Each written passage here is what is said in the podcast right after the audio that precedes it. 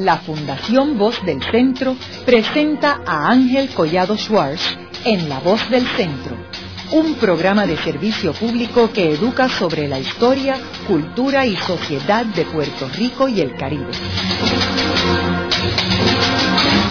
Saludos a todos. El programa de hoy está titulado Vicente Balbás Capó, el primer radical independentista que retó a los Estados Unidos. Hoy tenemos como nuestros invitados al doctor José Che Paralitici, quien es profesor de historia en la American University, y al doctor Jaime Pérez Rivera, quien es profesor de humanidades en la Facultad de Estudios Generales de la Universidad de Puerto Rico, en el recinto de Río Piedras. Che, como sabemos, Vicente Balbás Capó es una de las personas menos conocidas en Puerto Rico. ¿Por qué ustedes se interesaron en estudiar este personaje? Mira, Balbás Capó es un personaje histórico que muy poco se ha estudiado en Puerto Rico. Se menciona algo en algunos textos históricos, especialmente por unos hechos muy llamativos, un famoso duelo que tuvo en 96 con Luis Muñoz Rivera. Pero no se ha estudiado el, el Balbás Capó de diferentes épocas. Yo en mi tesis doctoral que es sobre el servicio militar obligatorio en Puerto Rico, impuesto precisamente en 1917, me topo con Balbás Capó y tengo que hacer un paréntesis en la investigación, porque Balbás Capó es el, único líder, independentista de aquella época que retó directamente esa ley. Y retar quiere decir que la desobedeció totalmente.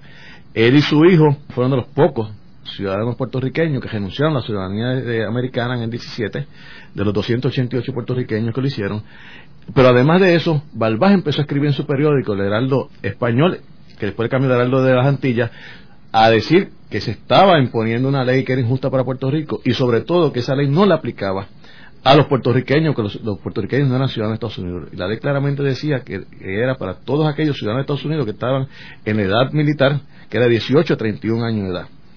Y ahí entonces empezó, y por, y por eso pues se le aplicó la ley de espionaje y fue declarado culpable en Puerto Rico de cuatro cargos, dos años en cada, por cada cargo, ocho años de prisión y más, más quince, cinco mil pesos de, multa. Claro está, él apeló el caso al Tribunal de Boston y allá se le absuelto. Pero lo interesante es cómo Balbás se atrevió eh, en ese periodo de la guerra, donde ya Estados Unidos estaba empezando a entrar a la guerra en el 17, quedaba solamente un año para culminar la guerra y Balbás, a pesar de, de, que podía haber evitado todo eso, se lanzó directamente por su política antiimperialista que tenía. Así que en ese caso nos interesó muchísimo ese aspecto. El de doctor Jaime Pérez es otra otra coincidencia, porque Jaime Pérez estudia estudia el siglo XIX a Balbás y después nos unimos en el XX. Jaime, háblanos sobre los antecedentes de Balbás Capó. Pues mira, en primer lugar, yo descubrí a Balbás cuando empecé a investigar el papel de los inmigrantes españoles a finales del siglo XIX, especialmente analizando lo que fue el casino español, el partido incondicional, etcétera, y me impresionó la participación activa que estuvo Balbás Capó en esas actividades políticas y culturales. Y de momento, ¿verdad? Poco a poco uno fue descubriendo unas iniciativas de parte de él que por supuesto con unas diferencias, ¿verdad? Como mencionó el Che, ¿verdad? De las acciones que hizo en el siglo XX. Pues los antecedentes de Balbá, pues por ejemplo, él nace en Puerto Rico porque también hay esa imagen de que Balbá no era puertorriqueño. En muchas ocasiones se ha señalado que era meramente español. Y esa imagen que se ha creado de Balbá probablemente está relacionada directamente con sus actividades políticas. Estuvo bien activo con el Partido Incondicional Español.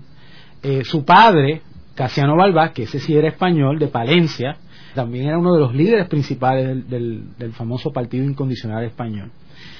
Él, sus primeros pasos, aprovechó las experiencias de la prensa. Estuvo activo, por ejemplo, en el pabellón nacional, en Integridad Nacional, primero siguiéndole los pasos a su padre, y después poco a poco, ¿verdad? Gradualmente se fue moviendo por su cuenta. Pero es interesante que en esa primera fase, y rompiendo un poquito esa imagen que hay de Balbá como Balbás incondicional, ¿verdad? Favoreciendo totalmente las posiciones, ¿verdad? Más conservadoras del gobierno español en la isla. Pues Balbás también toma posiciones críticas hacia el liderazgo del Partido Incondicional, por ejemplo, en contra de Pablo Ubarri, ¿verdad? El famoso conde de San José de Santurce. Y es interesante que ya cuando viene todo el debate de las cartas autonómicas, él junto a otros grupos como por ejemplo Ángel Rivero, famoso militar puertorriqueño también, el, el libro de la guerra hispanoamericana, fundan un grupo disidente, que es un partido político pequeño que ha sido muy poco estudiado también, que era el nombre largo, partido izquierdista, progresista, ¿no? Era una, un sector que no aceptó las decisiones del liderazgo incondicional y aceptaron la, autonomía. O sea, ya uno va viendo que ya Balba este, va tomando unas posiciones que, por supuesto, como es un eh, eh, representa un sector social, ¿verdad? Este burgués, conservador, y por ejemplo él tiene unas posiciones, por ejemplo, favorece toda la idea del papel del catolicismo. Eso es algo bien interesante de Balbá que yo creo que influye en, las diferentes etapas de él. O sea, es un fiel defensor de la Iglesia Católica. Tiene problemas con los masones, tiene problemas con los espiritistas, ¿no? Y eso lo vamos viendo ya desde esa etapa en el siglo XIX, a finales del XIX. Y por supuesto, es definitivamente lo podríamos considerar de esa manera un hispanófilo, o sea, defensor de la cultura española que también yo creo que esos elementos son importantes señalarlos porque nos ayuda a entender también sus actitudes ante temas culturales y políticos en el siglo XX. Vuelvo le digo, este es impresionante que poco a poco nos va encontrando las diferentes actividades que él estuvo envuelto. Por ejemplo, el famoso club de regata, ¿verdad? Que de momento por el nombre no, no nos dice mucho, pero ahí había, por ejemplo, actividades sobre la esgrima, ¿verdad? Estuvo muy envuelto en esos aspectos, que yo creo que eso le ayudó para el famoso duelo de con Muñoz Rivera.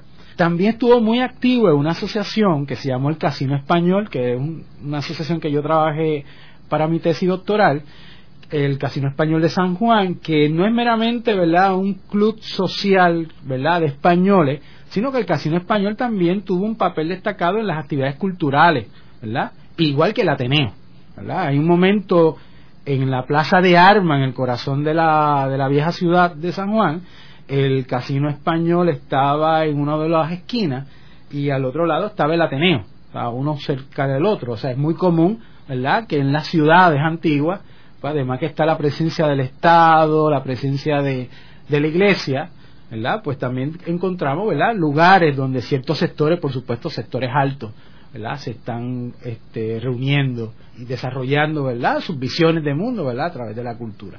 O sea que volvemos, ahí Balba está muy activo, muy activo.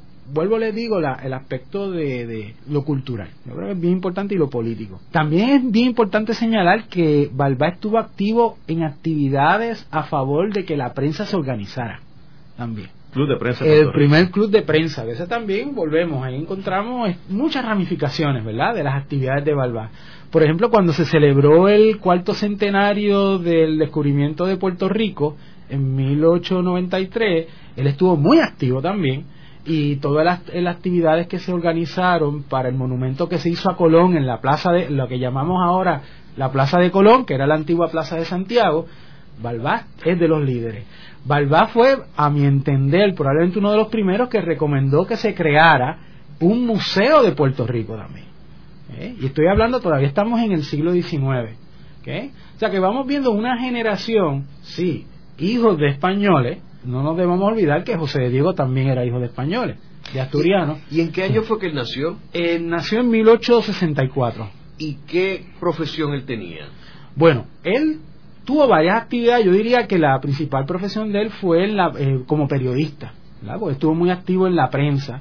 También tuvo negocio, tuvo negocios en el comercio, en el Santurce. Y también era propietario. O sea, hay, hay que recordar que lo que la, el área que se llama Alto del Cabro. Por un tiempo era tierras de, de Balbá, de la familia Balbá yo creo que hasta los otros días. O sea, creo que recuerdo un proceso que, largo, ¿verdad? Que ya la, descendencia de Balbá también tuvo, eh, tuvo cierto privilegio, ¿verdad? En esa área. Eh, y hablando de Santurce, él también estuvo muy envuelto en, asuntos de defender, ¿verdad? Ya ahí entramos en un aspecto ya del siglo XX, pero aspecto de defender los primeros cambios que van a ocurrir en Santurce. Él también estuvo peleando en, en asuntos ya de su área de donde vivía. ¿Okay? Vuelvo le digo, o sea, uno empieza a ver sus actividades políticas, sus actividades en el comercio, sus actividades en la prensa, en las actividades sociales, culturales, y eso que todavía no hemos entrado, que volvemos en la, el siglo XX, donde vamos a encontrar las principales eh, manifestaciones de él, ¿verdad? déjame hacerte un paréntesis para no volver a tocar el, asunto del deporte. Es que, no sé si tú sabes que yo fui presidente de la Federación de Esgrima un tiempo y nos fascinaba por la esgrima, ¿no? Le decíamos el ajedrez físico, etcétera. Y siempre uno se lee a la gran Biblia del, deporte, del origen del deporte en Puerto Rico, Emilio Heike, y habla de, la esgrima competitiva y le da todos los créditos a Estados Unidos. Inclusive a Luis Ferré como uno de los primeros en, competir en la esgrima en Puerto Rico, que lo había aprendido allá en Estados Unidos. Sin embargo, vemos a Balbá, no solamente como, como un gran florista y estadista, dominador de sus armas, que lo había aprendido lógicamente en su, en su época de, estudio en, Francia, vivió cinco años en Francia. Me encuentro otro día un, un, artículo en New York Times de 1901, cuando va una comisión de Puerto Rico a, a, a Washington y después pasan a Nueva York, él compitiendo en el Club Atlético de Nueva York, compitiendo en la grima, y nadie le, gana, le ganaba a Barba. O sea que ya vemos a, a Babá Capó, a mí me fascina el deporte, a mí, ya como uno de los precursores de la, de, de, la, de la, de la esgrima competitiva en, en, en, Puerto Rico. O sea que no, que los que creemos que, que la esgrima la trajeron los, americanos estamos muy equivocados, claro, estamos hablando de un deporte muy vinculado a, la cuestión militar.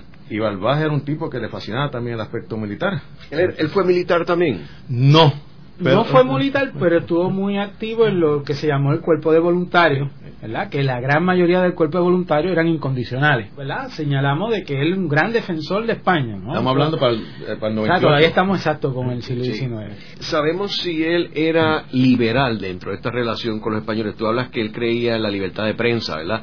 Pero, por ejemplo, cuando se levantó todo este asunto de la Carta Autonómica, etcétera, él estaba a favor de todas estas libertades para Puerto Rico. Bueno, volvemos. Cuando yo insisto de que hay que seguir investigando el partido incondicional.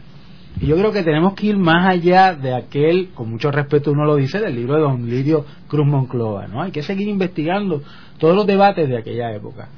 Y algo que he podido ir aprendiendo, y por supuesto hay, otras, hay otros colegas que están estudiando el tema de los incondicionales, por ejemplo, la doctora Astrid Cubano, el mismo Juan Justi, hay varias personas que le han interesado el tema, pues uno va encontrando que el panorama de ese sector es mucho más complejo de lo que uno pensaría. Dentro de esos sectores hay grupos que toman posiciones que, podríamos decir en otras palabras, que hay diferentes tipos de liberalismo en ese siglo XIX, que no es un liberalismo exclusivamente de los sectores que siempre hemos identificado con el famoso Partido Liberal, ¿verdad? O de los autonomistas, sino que es más complejo, porque por ejemplo, uno revisa el mismo pensamiento de Ubarri, aunque uno no lo crea, hay unas ideas de, conceptos de modernidad que aunque uno cree que está creando injusticias en la época, hay unos debates. O sea, que yo creo, volvemos, insisto, que hay que analizar eso con calma. Entonces, Balbá, que es como si fuera una segunda generación, o sea, su padre incondicional. Insisto, ¿verdad? Balbás nace en Puerto Rico, Ángel Rivero nace en Puerto Rico, o sea, hay algunos incondicionales. Entonces empiezan a revisar, por supuesto, son conservadores, vamos a decirlo de esta manera, es un liberalismo conservador. Entonces, dentro de las limitaciones, porque volvemos, dentro de una, una relación colonial, ¿verdad? Que España tiene sobre Puerto Rico, hay ciertos espacios. ¿okay? Hay que recordar que hay una ley de asociaciones y dentro de esa ley de asociación hay unos espacios. Hay unos espacios para la prensa, limitadas por el poder que está ejerciendo España sobre nosotros. Hay unos espacios hasta para el tema de la religión. O sea, que a veces, a veces como que hay un estereotipo también del 19. Y dentro de ese panorama, o sea, en el 19, estamos insistiendo en el 19, mira, Balbá está representando un sector que está buscando nuevas alternativas. Lo interesante al final favorece la carta autonómica, ¿verdad? Algunos podrían interpretar, mira, este, estos están como buscando, ya saben qué es lo que viene, ¿verdad? Y se quieren montar, ¿no? Quizás sería una explicación, a mi entender, simplista. Pero yo creo que, vuelvo, insisto, es una generación que está buscando unas nuevas alternativas. Y en eso llega, ¿verdad? La invasión estadounidense a Puerto Rico y todo el asunto de la guerra. Ahora, antes de entrar a la invasión estadounidense, él tenía familia, eh, tenía esposa, hijo. Bueno, sí, él tiene familia, tiene hijos también, este, un hijo Vicente Balbás que, hombre, ya en el 20 él va a tomar unas mismas posiciones que su padre. Todavía hay un, ¿verdad? Sí hay una descendencia de la familia Balbás. La familia Balbás hoy día, yo conocí a un nieto de él, una persona muy agradable, pero conozco muy poco de su abuelo inclusive dejó perder eh, la gran colección y documentos que tenía porque no, no sabía el, valor que, había. Así que que, que tampoco saben la realidad del valor histórico de, su abuelo. Y en términos de la guerra hispanoamericana, sabemos si él participó en la guerra hispanoamericana. Tú mencionas que era de un cuerpo de voluntarios. Sí, del cuerpo de voluntarios, ¿verdad? O sea, que básicamente los tiradores, que ya, como ya algunos otros historiadores han señalado, después que están supuestamente tan organizados, tan preparados para la guerra, pues no necesariamente no lograron lo que muchos pensaban o decían, ¿verdad? O era parte de la propaganda, ¿no? Pero básicamente es la actividad que encontramos en ellos. Por supuesto, todo siempre a, defensa, a defensa, ¿verdad?, de España, etcétera. No estamos claros, ¿verdad?, de que haya tenido una actividad, una participación muy activa en ello. Por lo menos está parte del cuerpo de voluntarios y parte de los sectores que están, ¿verdad?, este, en supuestamente en defensa, ¿verdad?, de la corona española en la isla. O sea que, en resumen, tú dirías que él era una de las personas más prominentes en el Puerto Rico del siglo XIX. Sí, o sea, si vemos, vuelvo, le digo que hay que tener cuidado, porque yo entiendo que a veces la historiografía ha insistido en un sector. Uno tiene que ver que hay un, panorama heterogéneo en la época y uno de esos líderes es uno de los varios líderes que hay, por supuesto, un líder que se va desarrollando más en el área de San Juan, aunque él se origina en el sur. Sería bueno que entrara también a explicar a Ángel de audiencia de que también su proyección nacional él fue miembro de las Cortes ah, pues Españolas, por, cuatro años. Eso fue también importante. O sea, él también fue diputado, él primero fue miembro de la Diputación Provincial en Puerto Rico. También tuvo, fue diputado a corte bajo España, ¿verdad? En varias ocasiones. O sea que también volvemos, está activo, está activo en los asuntos políticos del siglo XIX. Y, y, volvemos, yo creo que también Puerto Rico es otro, otra rama que hay que investigar, la participación de los puertorriqueños en las cortes de España. Porque a veces sabemos quizás los nombres, sabemos los personajes, pero qué posiciones o acciones tomaban en las cortes, eso hay que seguir investigando. ¿Y eso es importante. ¿Y en qué año fue el miembro de las cortes? No fue corrido, fue en varios años. El primero fue en 92. 92 y después en el 96. ¿okay? O sea, que no siempre fue corrido. Y él fue educado en España y en Francia. Y en Francia, exacto. O sea, que también una persona que fue más allá de Puerto Rico, estudió en Francia, estudió en España o sea, tiene contacto. Que aprovecho y señalo. Yo, entiendo que siempre cuando uno investiga se abren otras posibilidades de investigaciones.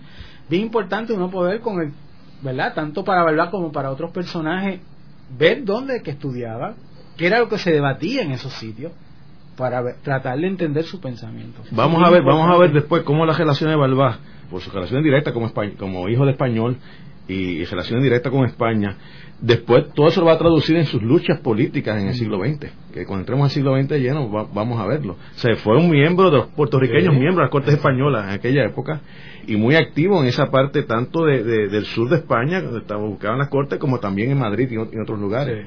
Eh, eh, tanto en periodismo como en la política española. ¿Y con Estados Unidos? ¿Sabemos si él visitó Estados Unidos en el siglo XIX? Ah, Bueno, en el XIX hasta el momento. Yo insisto de que, ¿verdad? Uno sigue investigando hasta el momento que sepamos no. Pero volviendo a lo, también de lo de España y de Europa, él estaba muy activo también en organizaciones. Por ejemplo, hay una organización muy importante que se llamó la Unión Iberoamericana, que después hablaremos sobre ella ya porque es bien importante para el 20 y los debates políticos. O sea, ayuda a entender su pensamiento. Por ejemplo, Unión Iberoamericana, el concepto de lo iberoamericanismo, ¿verdad? que es parte de unas ideas que después van a tener unas repercusiones para los debates de lo versus lo panamericanismo, el panamericanismo. ¿okay? Pero que sepamos, en el caso de visitas o contacto con Estados Unidos en el siglo XIX, no hemos encontrado hasta el momento. Haremos una breve pausa, pero antes los invitamos a adquirir el libro Voces de la Cultura, con 25 entrevistas transmitidas en La Voz del Centro procúrelo en su librería favorita o en nuestro portal.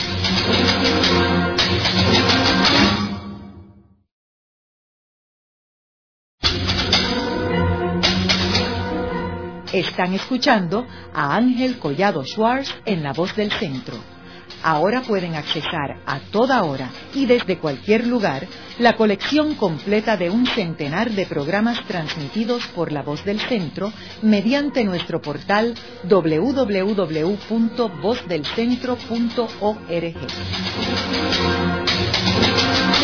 Continuamos con el programa de hoy titulado Vicente Balbás Capó, el primer radical independentista que retó a los Estados Unidos. Hoy con nuestros invitados, el doctor José Che Paralitici, quien es profesor de historia en la American University, y el doctor Jaime Pérez Rivera, quien es profesor de humanidades en la Facultad de Estudios Generales de la Universidad de Puerto Rico.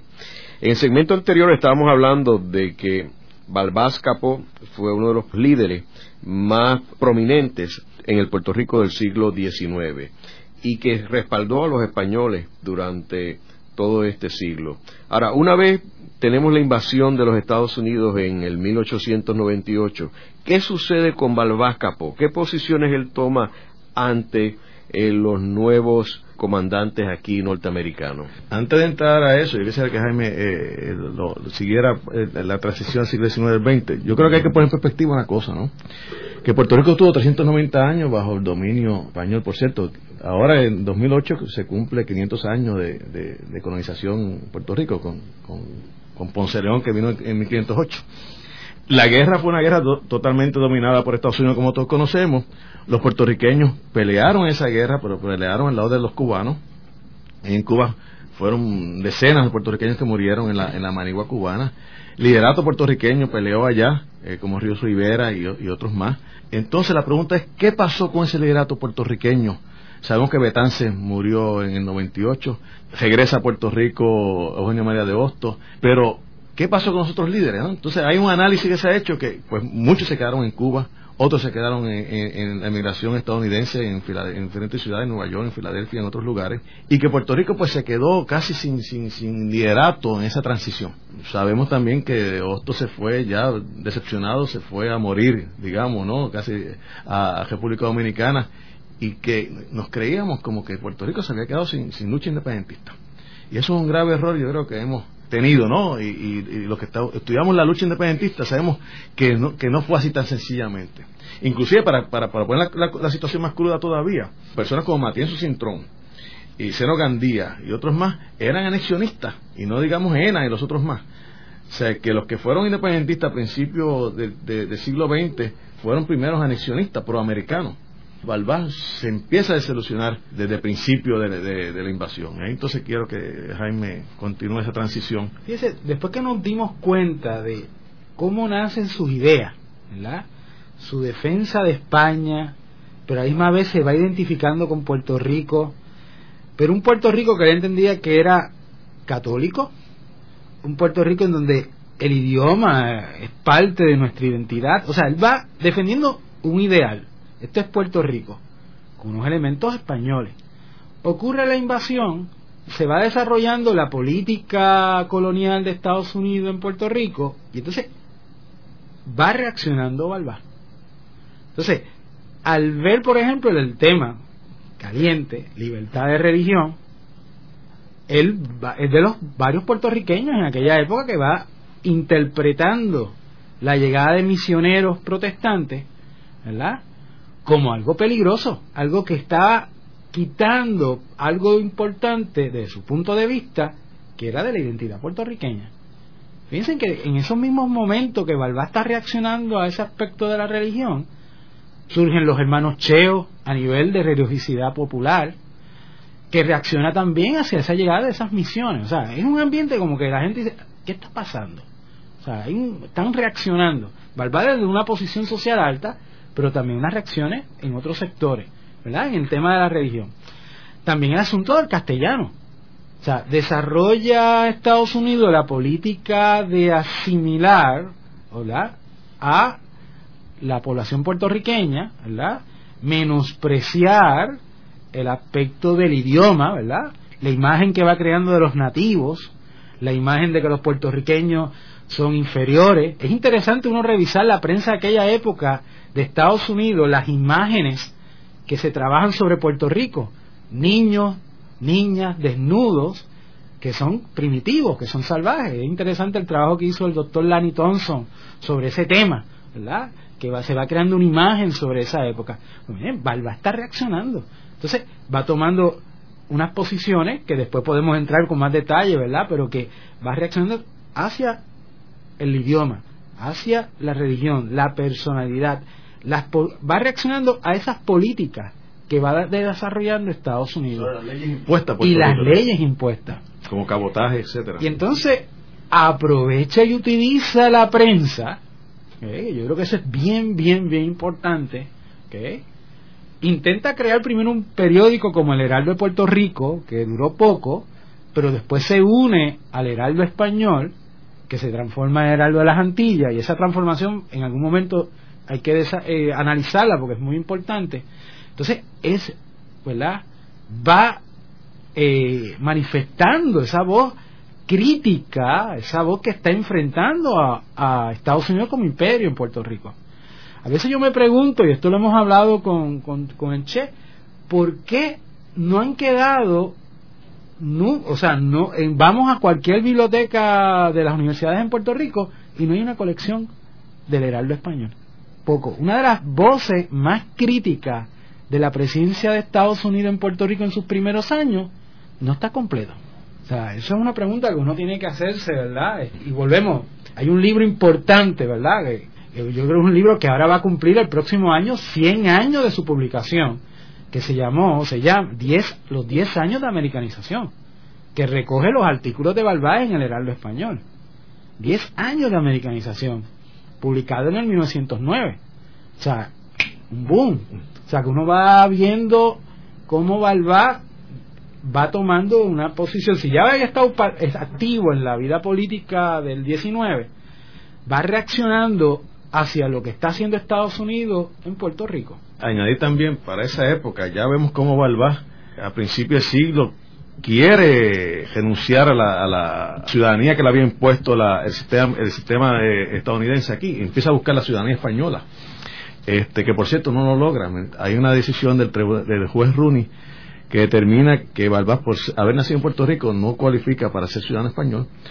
Y el, mismo juez dice, pero es que yo no puedo otorgarle el derecho a Balbás de, ser ciudadano español, porque entonces quedarían los demás puertorriqueños. Se abriría una puerta, un precedente, para que entonces los puertorriqueños empiecen a buscar la, ciudadanía española. ¿Cuántos son hijos de, españoles aquí? Eran, eran, eran muchísimos. Entonces ya empieza ¿no? a retar las cosas, a crear la conciencia de que, de, que, lo, de, que eh, lo que está imponiendo Estados Unidos era negativo para el pueblo. En el aspecto cultural eso, ¿no? Mm. En el aspecto del idioma eh, también que es cultural, pues luchó muchísimo. Pero yo quisiera también traer algo de, los primeros pasos que hace Balbá. Él, fue él, dirige una revista que se llama la revista Tierra. ¿Eh? Fue fundador, que tenía que ver con la agricultura y fue los primeros en darse cuenta aquí del peligro que le estaba causando a la agricultura puertorriqueña, especialmente a la exportación del café, la ley de cabotaje impuesta por la, por la, ley Foraca. Y, y llamó a principios de siglo a un boicot al comercio, a, los negocios de Estados Unidos, para ver si, si, si lograba que, que, esa ley se, se fuese este, eliminando, ¿no? Por el gran daño que hizo. Ya sabemos cómo el, el café es el, principal, principal rublo económico a finales del siglo XIX. Se fue ya de los años 40 ya estaba, ya estaba, estaba perdido. ¿eh? Ya tuvo esa visión hasta economicista, ¿no? De la importancia de desarrollar el país en términos, en términos de económico. Entonces, en términos de reto de las leyes de Estados Unidos, tú estabas hablando al principio del programa sobre la ley de servicio este, obligatorio. Sí, ¿Cómo él se opuso a esa ley? Bueno, primero que el contexto hay que poner que Estados Unidos no nos otorgó la ciudadanía americana como, como se creía, vino eh, como algunos esperaban, como algunos ofrecieron también políticos estadounidenses, inclusive hasta Teodoro Roosevelt llegó a hablar de otorgar la ciudadanía americana a los puertorriqueños a principios del siglo XX. Y había un grupo que, que abogaba, que abogaba por la ciudadanía americana, Balbá estaba en contra de principio, eh, inclusive hasta después en el 10 y 14, cuando ya de Diego era presidente de la Cámara, se presentó un proyecto en contra de la ciudadanía americana, ¿no? Entonces llega los años de la guerra, y ustedes saben que la ley Jones se aprueba el 2 de marzo del 17, y dentro de la ley Jones estaba la imposición de la ciudadanía americana a los puertorriqueños. Pues obviamente la ley establecía que los que eran ciudadanos de Puerto Rico, según se había aprobado en la ley fuera de 1900, pues tenían un año para, para renunciar a la ciudadanía americana y quedarse con la puertorriqueña. Pues papá fue, como dije en el principio, uno de los 288 pocos que renunciaron, poco por las circunstancias reales de aquella época. La inmensa mayoría de puertorriqueños vivía fuera de las ciudades, no leía periódicos. Ejemplo, la, la, la, circulación de la correspondencia era apenas 8.000 mil ejemplares. diario. El número de, de, analfabetismo era un casi 60%. O sea que la gente pasó inadvertido de la ley. Entonces, empezó a escribir Balbás sobre, sobre, sobre uh, el peligro que significaba esa ley. Aparte también de, oponerse. Tenía un, hijo que, estaba en edad, militar. Por cierto, Balbás ya tenía planes de irse a, residir a España. y ya tenía los pasajes para irse a, vivir a España con su familia. En eso, el hijo de él cae en el sorteo militar. Y Balbás dice, no, yo me quedo yo me quedo porque mi hijo y, yo nos vamos a conocer a la, ciudadanía y vamos a hacer, eh, nos van a aplicar la ley. Y por cierto, se le aplica la ley a Balbá, la ley de espionaje, la sección 3 de la ley. Y como dije anteriormente, pues fue, fue sentenciado a ocho años, ocho años de prisión. En Puerto Rico, según yo probé mi tesis, hubo 333 eh, arrestos por violar la ley, 228 fueron a la, a la, a la cárcel, pero con sentencias desde un día hasta 30 años. Solamente hubo tres casos que fueron a prisión por un año. Balbás no llegó a la prisión porque tuvo buenos abogados, tuvo dinero y apeló, apeló al primer circuito en Boston. su principal abogado, José de Diego, aparecía como abogado, pero no, no fue que llevó la voz cantante en juicio. Fue este Molina San Remy, un abogado muy prestigioso en Puerto Rico, y, salió, salió libre en apelación, pero otros no pudieron por cierto, los puertorriqueños iban presos a la cárcel más cerca que había en Puerto Rico, que era la Atlanta. Después hemos oído hablar que los nacionalistas en 40 fueron a Tallahassee, Tallahassee estaba recién inaugurada en los años 40, pero mientras tanto iban a Atlanta, los que tenían una sentencia mayor de un año. Balbás no llegó a ir a Atlanta porque, como dijo, salió absuelto, pero Florencio Romero, que es un personaje muy poco conocido en Puerto Rico, un líder obrero de Caguas, abogaba por lo mismo que estaba abogando eh, Vicente Balbás Capó. La diferencia es que Balbás lo hacía en tribuna y en periódico, pero Florencio Famero únicamente lo hacía en tribuna, por causa de otros lugares. Y Florencio fue sentenciado también, cumplió un año de prisión allá en, Atlanta. El primer puertorriqueño preso en Atlanta fue Florencio Romero. El primer sentenciado fue Vicente Balbás Capó. Entonces siguió con esa, con esa lucha. Lo interesante es, en todo esto, que Balbás se quedó solo. ¿Qué hizo Nemesio Canales en ese momento? ¿Qué hizo Rafael López Landrón? ¿Qué hizo eh, Luis Lloren Torres? Por decir los independentistas más conocidos y líderes de aquella época. Aceptaron la ciudadanía americana. Ya de Diego en sus últimos años, Diego murió en, en 16 eh, con una gangrena avanzada y, aceptó. Y, y, y, era dieguista, era muy amigo de Diego y, le tira la toalla de Diego, ¿no? Muy, muy respetuoso. y si de Diego entendía, analizaba que el sistema se podía combatir y a lo mejor ser ciudadano americano y, y combatir el sistema. De Diego tenía la esperanza también. De Diego fue un gran colaborador de, de, la, en la situación de guerra de, eh, de, Estados Unidos en la Primera Guerra Mundial. Colaboró, compró los sellos de la libertad, compró eh, fondos de la libertad, metió mucho dinero apoyando la guerra. Balbás hizo otro contrario. Balbás fue un visionario y dijo, esta guerra es un peligro. Esta guerra es, el inicio del imperialismo, es la continuación del imperialismo americano lo que Bolívar había hecho eh, ya en los años 20, tramando el peligro de, lo que era la doctrina de, expansión de Estados Unidos y lo que también Martí ya, eh, continúa Balbás Capo, pero solo.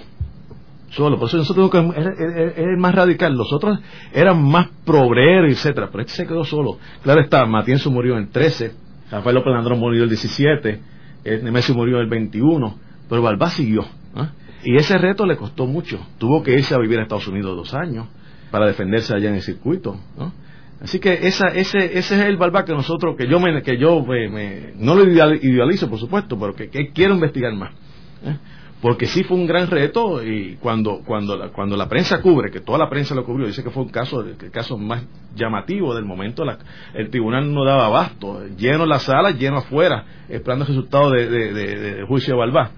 La prensa dice de Balbás cuando es sentenciado que salió con la cabeza erguida y lo más orgulloso y lo más este, decidido a enfrentarse a lo que pudiese ser. Por eso que lo llamamos el, radical que se enfrentó, porque no titubió en ningún momento, sabiendo que, la cárcel le, esperaba. Y, dije, y mencioné el caso de Florencio Romero, que Florencio sí fue a la cárcel. Los otros dos fueron alemanes que los acusaron de espionaje pero Florencio fue el otro que lo jetaron, en, que lo jetó la ley también en ese momento. Che, tú mencionas su relación con José Diego. ¿Y cómo era su relación con los otros políticos, como Luis Muñoz Rivera, Barbosa o este Matías Cintrón? Sabemos. Bueno, Barbosa fue el, padrino del duelo en el 96, pero, el padrino de, Muñoz Rivera. La relación, Jaime, tú puedes abundar más, pero la relación de ella era bastante, bastante buena, polémica. Sí, fue bien crítico por cierto, Nemesio Canales criticó y se burló de, Diego diciendo, Nemesio, ah, cuando presenten la ley de, la, ciudadanía, el primero que la va a aceptar será de Diego. Y no se equivocó. Pero el problema fue que también él aceptó. Balbá dijo, Balbá se quedó. Ese, tiene muy buenas relaciones con de Diego. Por cierto, se dice que la persona que influye directamente de Diego para que vaya a peregrinar a toda Iberoamérica, España y Latinoamérica, para llevar el mensaje de, de independencia de Puerto Rico, fue Balbá que por cierto en 16 Balbás le cambia el nombre al Heraldo de la, de Español al Heraldo de las Antillas. Y debe decirte algo que es muy importante que sepa, que aquí no se ha estudiado. Aquí Walter Bonilla, historiador Walter Bonilla sacó un libro hace varios años sobre, sobre la participación de los puertorriqueños en la intervención de Estados Unidos en República Dominicana en 65. Pero no se ha hablado de la intervención de los puertorriqueños, la participación de los puertorriqueños la intervención de Estados Unidos en la ocupación de República Dominicana en el 16 al 24. Entonces, vemos cómo, y eso fue entero por Sócrates Nolasco, Sócrates Nolasco, un gran intelectual y periodista dominicano, muy amigo de, de, de, Balbás Capó, que por cierto fue cónsul dominicano aquí también, que dice que de Diego y, y Balbás se unieron secretamente en algún lugar para hablar de toda esta situación. La diferencia fue que de Diego murió y de Diego pues no quería meterse en esto, pero Balbás siguió trabajando directamente, llevando otra manera que jetó eh, la ley prohibía que se usaba el, correo para difundir eh, información contra Estados Unidos. Y por eso también se acusó. Él no sé de qué manera, dice sobre todo los periódicos de Edad de las Antillas llegaban no solamente a República Dominicana, llegaba a Cuba y a toda Hispanoamérica. ¿De qué manera? Clandestinamente lo pasaba, lo pasaba los Vascapó. Luego de una breve pausa, regresamos con Ángel Collado Schwartz en La Voz del Centro.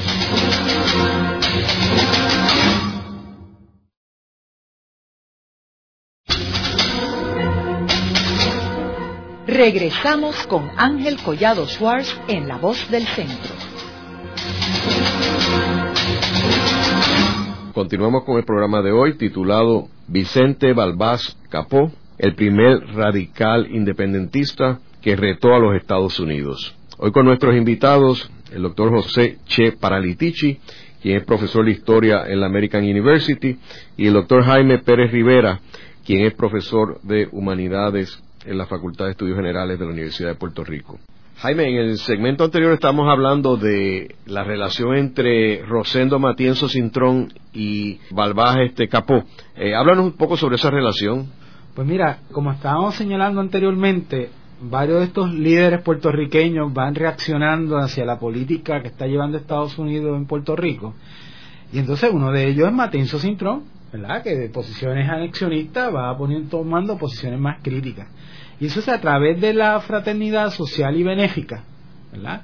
Que es de este tipo de asociaciones con aspectos sociales y políticos que se van desarrollando en esos primeros años, pues ahí encontramos por lo menos contactos ¿verdad? y relaciones de Balbá con ellos. O sea que Balbá, igual que Matías Cintrón, miren, se van juntando, se van uniendo, expresan preocupaciones y entienden que tienen que estar activos.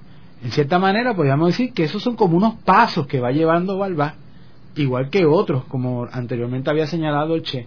Por eso que no nos debe sorprender que años después de esa misma fraternidad van surgiendo otras agrupaciones, como la Asociación Cívica Puertorriqueña, ¿verdad? que culmina en el Partido de la Independencia de Puerto Rico, donde Balbá es uno de los líderes. ¿eh?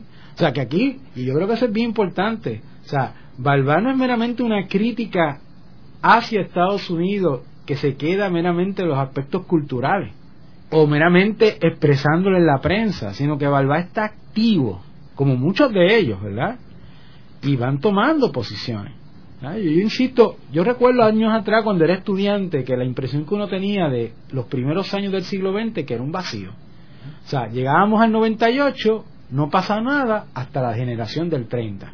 Entonces, cuando uno va investigando todos estos momentos, descubre las posiciones que van tomando estos líderes y, que cambian mucho. O sea, hay un constante movimiento. ¿eh? Es mismo, a mí otro personaje fascinante es Senogandía.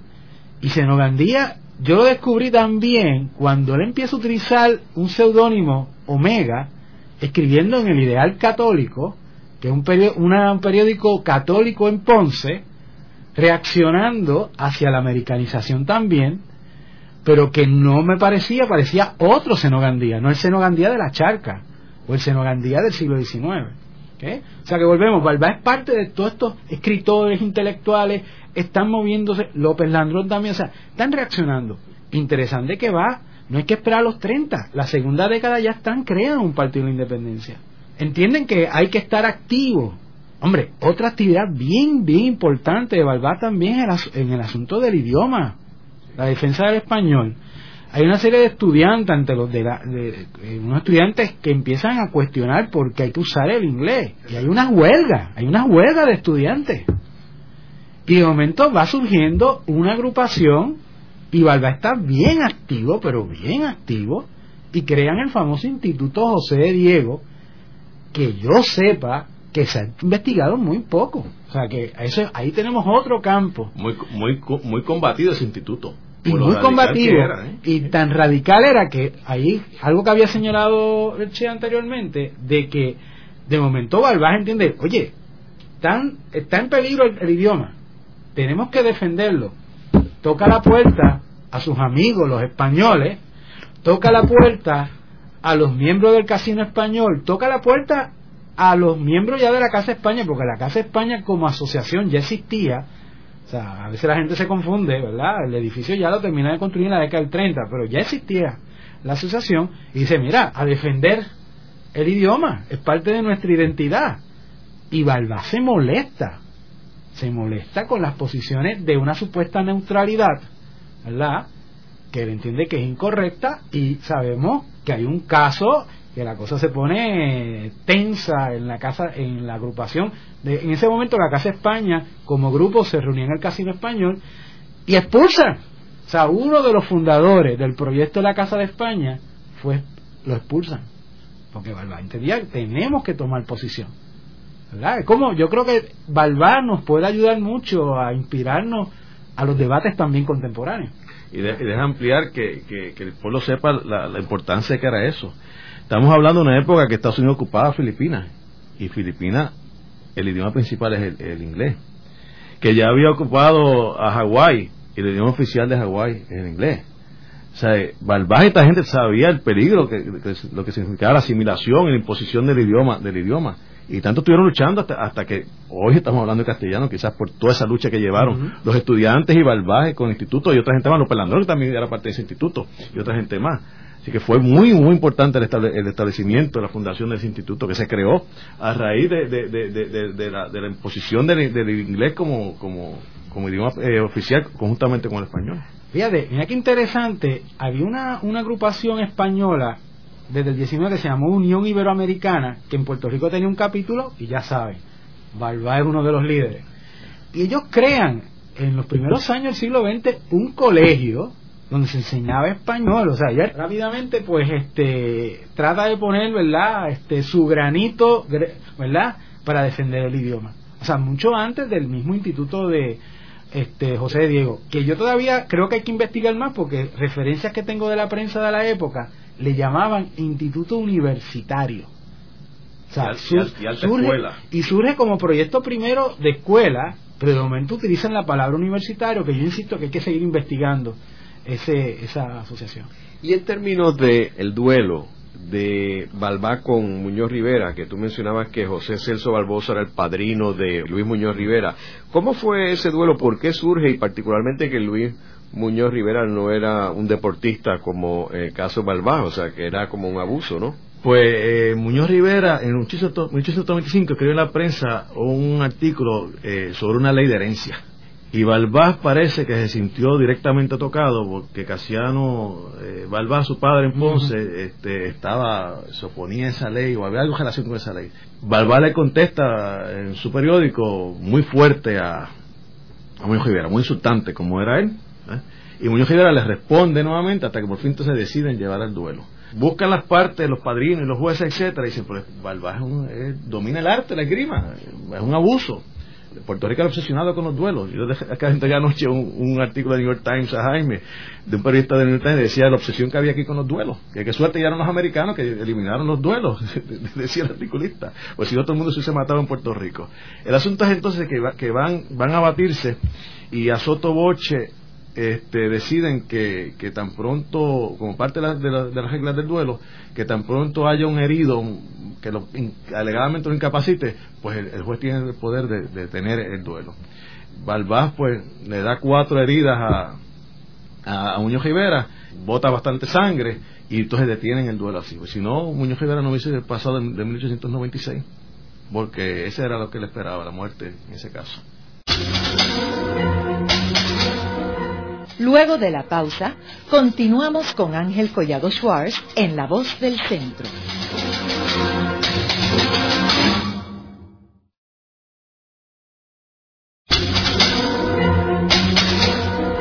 Continuamos con la parte final de La Voz del Centro con Ángel Collado Schwartz. Pueden enviarnos sus comentarios a través de nuestro portal www.vozdelcentro.org.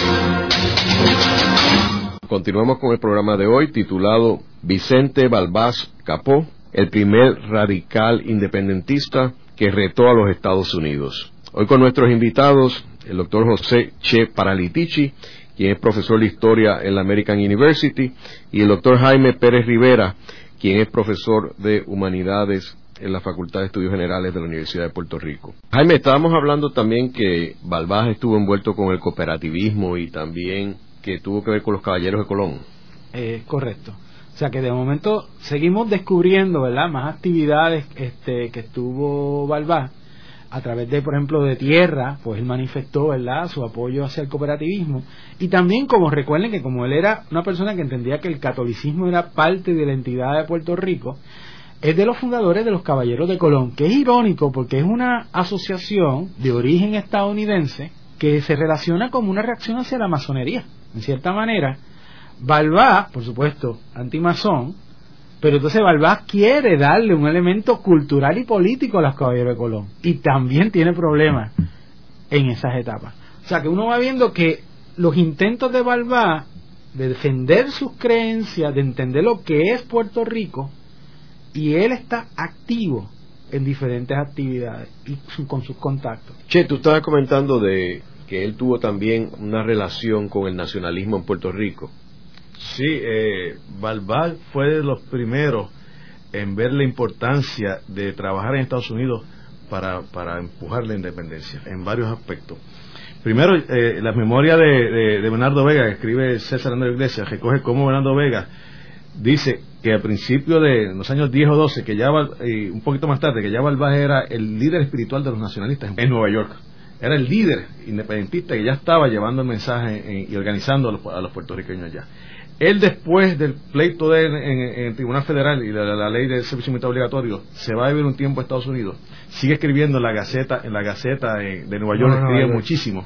Hasta después del 24 creo que está escribiendo en la Gaceta. Y entonces él hace muy buenas relaciones con el Farmers Labor Party, un partido de apoyo a, a, a la clase minera de apoyo con los irlandeses, los rusos y otros, y otros inmigrantes de Estados Unidos, que él creía que tenía muchas oportunidades de, de, de, ganar la, las elecciones. No fue así, creo que ganó un, un municipio, un estado, eh, y después no, no, no tuvo eh, no mucho éxito ese partido. Pero sí Balbás consiguió que ese partido apoyara directamente la independencia de Puerto Rico. Y logró también que un puertorriqueño llamado Domingo Collazo, fuese considerado nominado a un puesto en el Congreso en Estados Unidos, en los años 20, eh, como una idea de fomentar la independencia, la independencia de Puerto Rico. Los nacionalistas, y esto mayormente se, nos topamos con él cuando muere Balbás en el 26, y el nacionalista de Ponce y toda la prensa lo cubrió la muerte de Balbás como un hecho de mucha notoriedad en Puerto Rico. Balbás tiene un proyecto asignado por los propios nacionalistas para que llevara la bandera de Puerto Rico a la Rábida, allá en Huelva, España. La Rábida era un monasterio antiguo en el cual Cristóbal Colón fue que llevó su gran proyecto, de descubrimiento de, Nuevo Mundo. Y allí, pues, eh, este, tienen gran respeto, ¿no? Eh, y, la, apoyaban y había conseguido el apoyo de la gente de la Rábida para la independencia de Puerto Rico. Balbás muere sin lograr que, la, que le izaron la bandera de Puerto Rico como un símbolo soberano, ¿no? Eh, de respeto soberano eh, a Puerto Rico, pero no, no, no sé si se logró izar definitivamente o no, porque él murió en, eso, en esos años. Pero el nacionalismo lo reconoce, el nacionalismo lo despide como un gran, como un miembro de su partido nacionalista Estoy hablando de 26, ¿no? Ya Alviso era miembro de. Tú preguntar si Alviso ya se conocían. Yo yo no, no he nada, pero obviamente debieron haberse conocido porque Balbás era, era de los más altos líderes eh, en Puerto Rico y, tenía relaciones con, con Barnés Mayoral, con, Federico Acosta Velarde y con todo ese gran liderato eh, nacionalista de ese momento. Y a veces yo entiendo que si uno analiza el pensamiento de Albizu, su, su, sus posiciones religiosas, o sea, o sea, ahí vemos esos contactos, esas relaciones ¿verdad? Entre, el, entre Balbás y, y Alviso. Y el peregrinar, la conciencia y la importancia de estar peregrinando con el mensaje independentista en toda Latinoamérica, Balbás, que estaba hablando anteriormente, cuando Juan Vicente Gómez era el dictador de, Venezuela, que tuvo 35 años, años 30 y pico, Balbás tenía relaciones en Venezuela también para buscar el apoyo a la independencia de Puerto Rico. O sea, él militó en el Partido Nacionalista. Yo no sé si militó directamente, pero sí, sí tenía compromisos con el Partido Nacionalista y tenía agendas con el Partido Nacionalista. Una de las agendas era llevar la bandera de Puerto Rico a la, a Rábida allá en, Huelva. Y, él murió como nacionalista, diciendo que era nacionalista. ¿Y con los otros partidos políticos? ¿Tenemos información si él militó cuando Matías Cintrón mm, fundó el Partido Independentista? No, no, no. no, Por cierto, él criticó mucho eh, eh, a Llorens Torres por haber dado la espalda eh, al Partido de Independencia e irse para el Partido Unión. Al mismo creo que López Landrón también se fue para el Partido de, la Unión.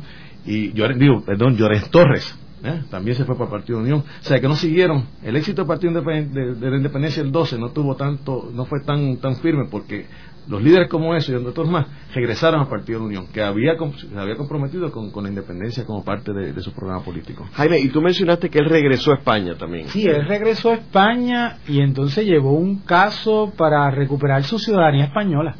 ¿okay? Y lo logra. ¿okay?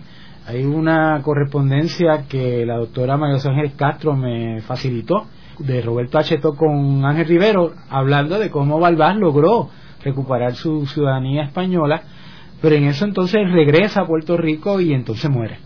O sea, que muere como ciudadano español. Él muere como ciudadano español. O sea, que en cierta manera es como si en, Balbás está ya exiliado. O sea, yo creo que es un, exilia, un exilio que tiene Balbás ante todo las frustraciones, su lucha y ver que hay gente que no está tomando posiciones firmes. Por último, ¿cuál tú dirías que es la contribución principal de Balbás a Puerto Rico? Eh, terminando con lo, con lo de Jaime, él era siempre se conoció, se conoció como hispanófilo, pero yo creo que murió con la ciudadanía española porque no quería la americana, en protesta. Y yo creo que ese fue un gran legado que ha dado otro su radicalismo en contra de la, de la, de la, de la, de la imposición de la ley de servicio militar obligatorio y su negación a la ciudadanía, como hemos dicho, su visión del peligro que se presentaba Estados Unidos eh, como un país imperialista en esa época y se atrevió a retar esas leyes en pura época de guerra. Eh, por eso lo consideramos eh, radical. Y un visionario en tantas otras cosas, un líder cívico, y etcétera. Es igual, o sea, además de lo que él dice, o sea, todas las huellas que nos dejó a él, nos dejó a Puerto Rico. O sea, sus posiciones, sus actividades culturales que quizás no se conocen. Y yo creo que esa es la importancia. Y no lo estamos idealizando, es meramente entender sus posiciones y ver el impacto que tuvo ¿verdad? en su época y, por supuesto en el día de hoy. En el programa de hoy hemos discutido a Vicente Balbás Capó, que es uno de los personajes más interesantes de finales del siglo XIX y principios del siglo XX, que fue uno de los primeros defensores de la afirmación nacional en Puerto Rico y que retó las leyes impuestas por los Estados Unidos en Puerto Rico a principios de siglo. Gracias. Esta ha sido una producción como servicio público de la Fundación Voz del Centro. Los invitamos a sintonizarnos la próxima semana a la misma hora. Y recuerden que pueden adquirir el libro Voces de la Cultura en su librería favorita o en nuestro portal.